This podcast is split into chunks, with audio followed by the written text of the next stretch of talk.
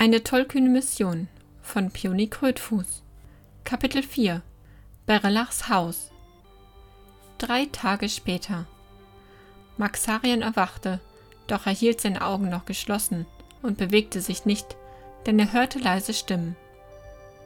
Denkst du nicht, dass der Perianath langsam zurückkehren sollte? fragte die schöne Stimme des Elben. Nein, euer Aufenthalt in dieser Stadt muss unter allen Umständen geheim bleiben, Herr. Hobbits sind redselig und sie kümmern sich nicht um die Geschicke der Menschen. Was macht dich in diesem Punkt so sicher? In diesem hier lese ich viel Verstand und Stärke. Es ist Unrecht, ihn seines Willens zu berauben. Das war eure Idee, Herr, wenn ich euch ergebenst daran erinnern darf. Außerdem wurde dem Halbling gedroht. Auch das habt ihr selbst berichtet. Es sind schon viele bessere und stärkere Männer nach einer solchen Drohung verschwunden und nie wieder aufgetaucht. Wie ihr meint, Berelach, erwiderte der Elb sanft und verstummte.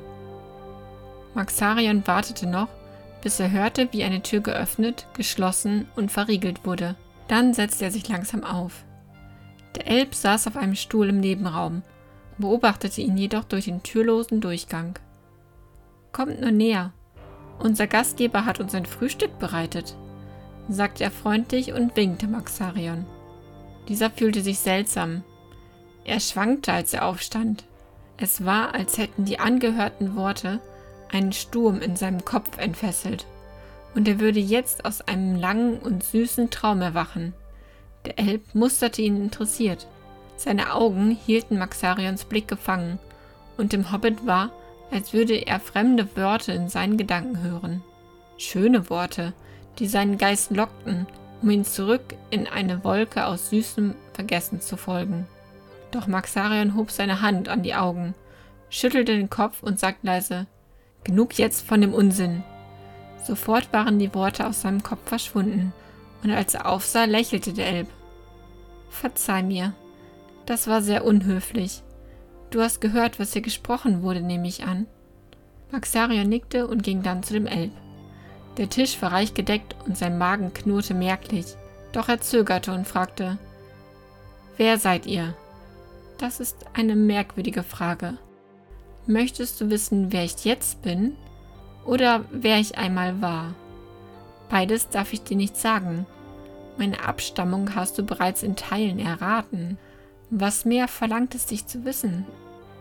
Mit eurem Namen würde ich mich vorerst zufrieden geben, meinte Maxarion und setzte sich, dem köstlichen Duft der frisch gebackenen Krapfen nicht länger widerstehen könnt. Eine Weile beobachtete der Elbe, wie Maxarion mehrere Krapfen mit großem Genuss aß, und seine Augen begannen fröhlich zu leuchten. Ihr seid der erste Perianath, den ich sehe, und wenig habe ich von eurem Stamm zuvor gehört. Doch ihr gefällt mir, junger Maxarion. Ich verrate euch einen meiner Namen. Unter den Menschen nannte man mich einst Edeniel. Bin ich nun euer Gefangener, Edeniel? Nein. Von meiner Seite aus bist du ein Gast in diesem Haus. Der alte Berlach mag das anders sehen. Das Verschwinden eines jungen Hobbits bewegte die ansässigen Familien der kleinen Hobbit-Gemeinde sehr. Nach der ersten großen Suche gingen immer wieder Hobbits durch die Straßen und fragten alle, die sie trafen, nach einem Hobbit namens Maxarion. Doch ihre Hoffnung schwand und die lähmende Trauer in den Herzen derer, die ihn gekannt hatten, wuchs. Ramondil weigerte sich jedoch, auch nur den Gedanken zuzulassen, dass seinem Freund nicht mehr geholfen werden könnte. Rastlos suchte er ihn in der ganzen Stadt, und wenn ich persönlich in jedes Haus gehen muss und jeden Winkel nach ihm durchsuche, ich werde Maxarion finden, sagte er zu Bregel, als dieser ihm mit tröstenden Worten helfen wollte. Was macht dich so sicher, dass dein Freund noch in der Stadt ist? Vielleicht ist er auf eine Reise gegangen. Nein, er wäre niemals alleine gegangen, erwiderte Ramondil sofort, und etwas wehmütig fügte er hinzu, wir wollten zusammen reisen. Irgendwann mal. Das werdet ihr bestimmt, meinte Andres mitfühlend. Wir helfen dir bei der Suche. Brigil hat viele Freunde in der Stadt gefunden. Sie können uns sicher helfen. Ihr Bruder seufzte, doch er nickte. Natürlich, wenn es dir so wichtig ist, werde ich mich nach deinem Freund erkundigen. Er hielt Wort und fragte noch am selben Tag einige, teilweise recht einflussreiche Männer am Hof. Ramaniel hörte am Abend zu seiner großen Zufriedenheit, dass selbst in den Hallen des Königs von dem verschwundenen Hobbit gesprochen wurde. Er versah seit Maxarions Verschwinden seinen Dienst nur noch in dem Maß, wie er es unbedingt musste, und forderte alle freie Zeit ein, die ihm zugesprochen werden konnte, um Maxarion zu suchen. Oft kam er zu spät und ging früher, als ihm erlaubt gewesen wäre. Am nächsten Morgen kam es deswegen zu einem Streit mit seinem Vorgesetzten. Dieser hatte kein Verständnis für Ramondils Sorgen, und als seine scharfen Worte den Hobbit nicht umstimmen konnten, stellte er ihn vor die Wahl. Entweder er würde ab sofort seinen Dienst wieder voll erfüllen, oder er würde persönlich dafür sorgen, dass er noch am gleichen Tag aus dem Dienst des Königs ohne jede Bezahlung entlassen würde. Wütend riss Ramondil sich daraufhin den Wappenrock der Tucklinger vom Leib und warf ihn dem verdutzten Mann vor die Füße. Auf diesen Dienst verzichte ich gern, wenn ich zwischen ihm und meinem Freund wählen muss. Das Gesicht des Mannes lief rot an, und er hätte sicher noch viele Worte verloren, wenn Bregel nicht zufällig in den Hof gekommen wäre. Er sah, was sich im Wachhaus am Rand des Platzes abspielte und eilte herbei. Seine Anwesenheit beschwichtigte den Wächter sofort, und als Bregel seinen Freund bat, ihn zu begleiten, knurrte er dem jungen Hobbit nur zu.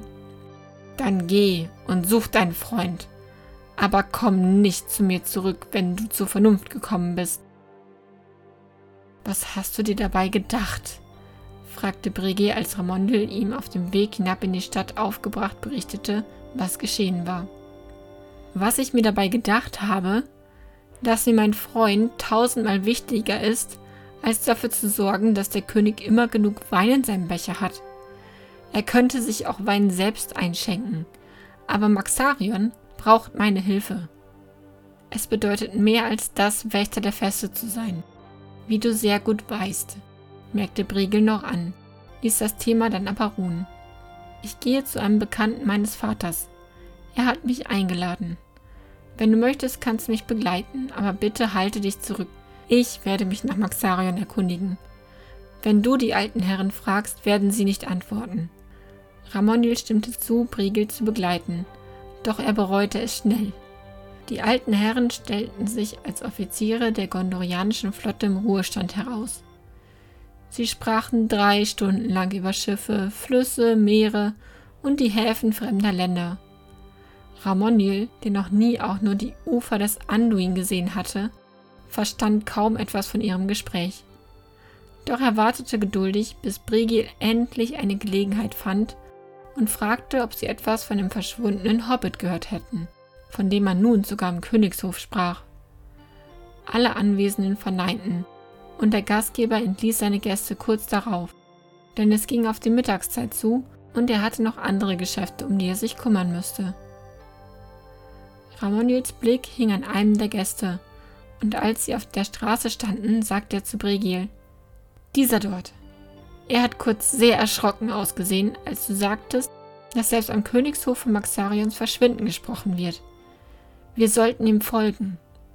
Regil folgte Ramonils Blick und zog die Brauen zusammen. Das ist der alte Berelach.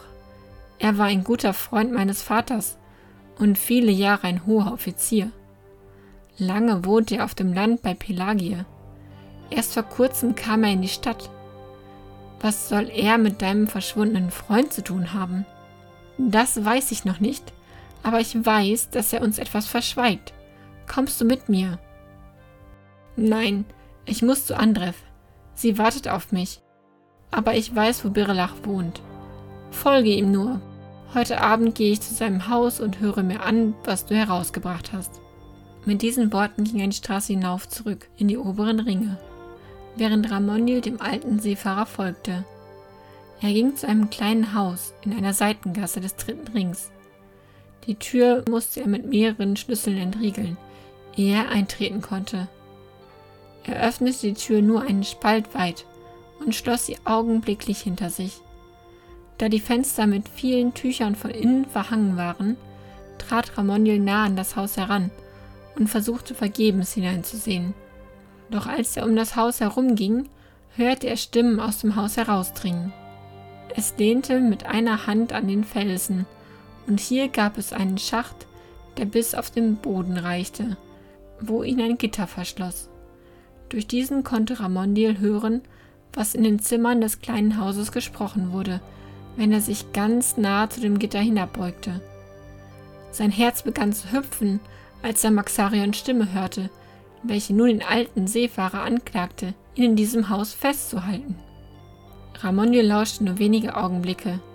Dann eilte er zurück zu der Haustür und pochte daran. Öffnet, verlangte er, oder ich schlage euch die Tür ein. Kurz darauf öffnete sich die Tür tatsächlich. Doch ehe Ramonio reagieren konnte, packte ihn eine Hand, zog ihn in das Haus hinein und die Tür schloss sich wieder.